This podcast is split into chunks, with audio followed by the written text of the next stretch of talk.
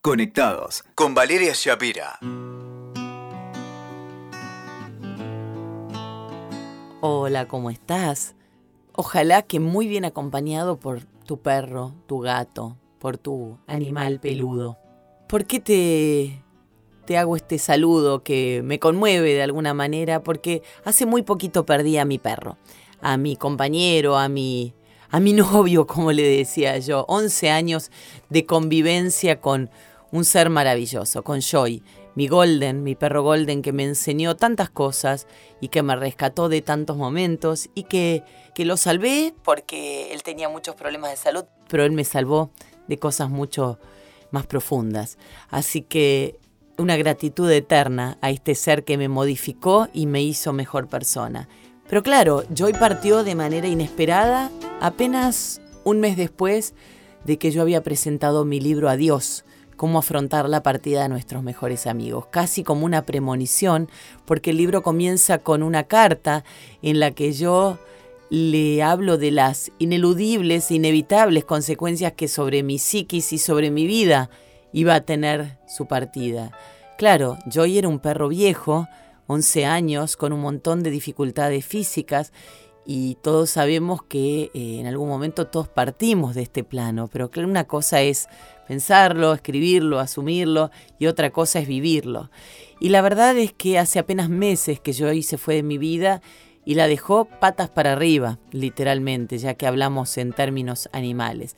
Cambió mis rutinas, cuando uno está con un animal de compañía, tiene sus rutinas, las construye en torno a él, se vuelve este, casi una mamá o papá de ese peludo y todo cambia. Y cuando ese ser amado parte, tenemos ineludiblemente que atravesar un duelo. Un duelo que eh, muchas veces, y esto está confirmado por la ciencia y, no me importa en realidad que la gente piense que estoy loca, un duelo que muchas veces puede ser mucho más difícil que el de una persona, porque esos seres tan puros transmiten el amor incondicional. Entonces, podemos estar mucho peor por la muerte de nuestro perro o nuestro gato que por el de una familiar que quizás no, no, vemos tan seguido, con el que no tenemos contacto, ¿no? Socialmente, claro, es bastante complicado de entender, o sea, se entiende que alguien falte a laburar porque se murió su, su familiar, pero no porque se murió su gato.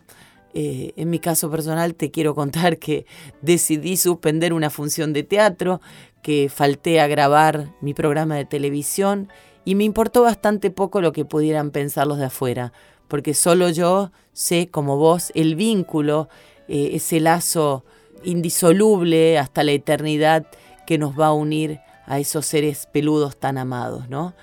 Por eso quiero darte algunos tips por si estás transitando el duelo de tu perro amado, de tu gato amado o algún otro bicho que quizás tengas si quieras tanto como uno puede amar al perro o al gato. Ya no, no sentís las patitas, las uñitas sobre el piso de tu casa y ya no, no tenés a tu gato o a tu perro los pies de tu cama para para hacerte compañía ni lamerte la cara por las mañanas. Seguramente extrañas si tenías un perro, extrañas los tiempos en los que puteabas por tener que sacarlo a pasear a la noche cuando llovía o cuando hacía frío. Bueno, parte de las rutinas que ya hoy no están y estas rutinas también tienen que ver con nuestro sentido personal de la seguridad. Por eso cuando muere un animal amado nos encontramos súbitamente con un vacío enorme, porque algo básico y estable que había en nuestras vidas fue arrancado y tenemos que reconstruir esos procesos y sobre todo reconstruirnos nosotros en ese proceso. ¿no? La teoría del duelo la podés este, leer en un montón de lugares, en mi libro Adiós, por supuesto la desarrollo de acuerdo a lo que decía Kubler-Ross, procesos que tienen que ver con fases como la ira, la negación, la aceptación, etc. Pero hoy voy a darte, como te decía recién, y perdón que me vaya por las ramas, pero voy a darte algunos tips que tienen que ver con el proceso y lo que viene después del adiós. Básicamente que respetes tus tiempos, que no te apures, que no pretendas que todo vuelva a estar en el lugar que estaba porque eso es imposible, porque el ser que se ha ido va a vivir siempre en tu corazón, pero su ausencia física es lo que más vas a notar, sobre todo en los primeros tiempos. Quizás estés enchufadísimo haciendo mil cosas y de repente te quedas sin ganas de nada. Es parte de la historia, no te asustes. Habrá muchos momentos en que quieras llenar los huecos del vacío y de pasar de ese enchufe absoluto caigas en el más absoluto desgano. Es normal. Acepta gradualmente los cambios. Cuando parte un ser amado, cambian, como te decía recién, nuestras rutinas. Extrañamos, la vida se modifica, ya no hay más paseos, más visitas al veterinario. Y todos esos momentos compartidos, algunos lindos y otros no, van a ser baches en la agenda. No te apresures a llenarlos de actividades y compañía, porque hay que darse tiempo, básicamente. Si tu peludo ha estado enfermo, con seguridad le dedicaste un montón de tiempo al cuidado de su salud. Mi, mi Joy tenía montones de problemas y venía a la fisiatra y venía la acupunturista y yo lo llevaba al veterinario y claro, y ahora de repente digo, uy, ¿qué hago con ese tiempo vacío? Y si tu perro, por ejemplo, ha estado muy enfermo, seguramente aplique a tu vida el llamado síndrome del cuidador, ¿no? El síndrome del cuidador quemado. Se le dice a las personas que cuidan a una persona enferma, pero lo mismo pasa cuando estás cuidando a un animal. Es un agotamiento físico y psíquico eh, enorme que deviene de afrontar el cuidado de un ser que está enfermo. Entonces has tenido un desgaste emocional y corporal muy intenso. Es hora de descansar, tu cuerpo y tu alma te lo piden, lo necesitas, lo mereces. Poco a poco todo se va a acomodar, distinto, pero se va a acomodar. Tenete paciencia, date mucho amor, mimate, come rico, eh, no hagas lo que no tengas ganas de hacer. Se fue alguien que era muy importante en tu vida y mereces ese tiempo para recuperarte.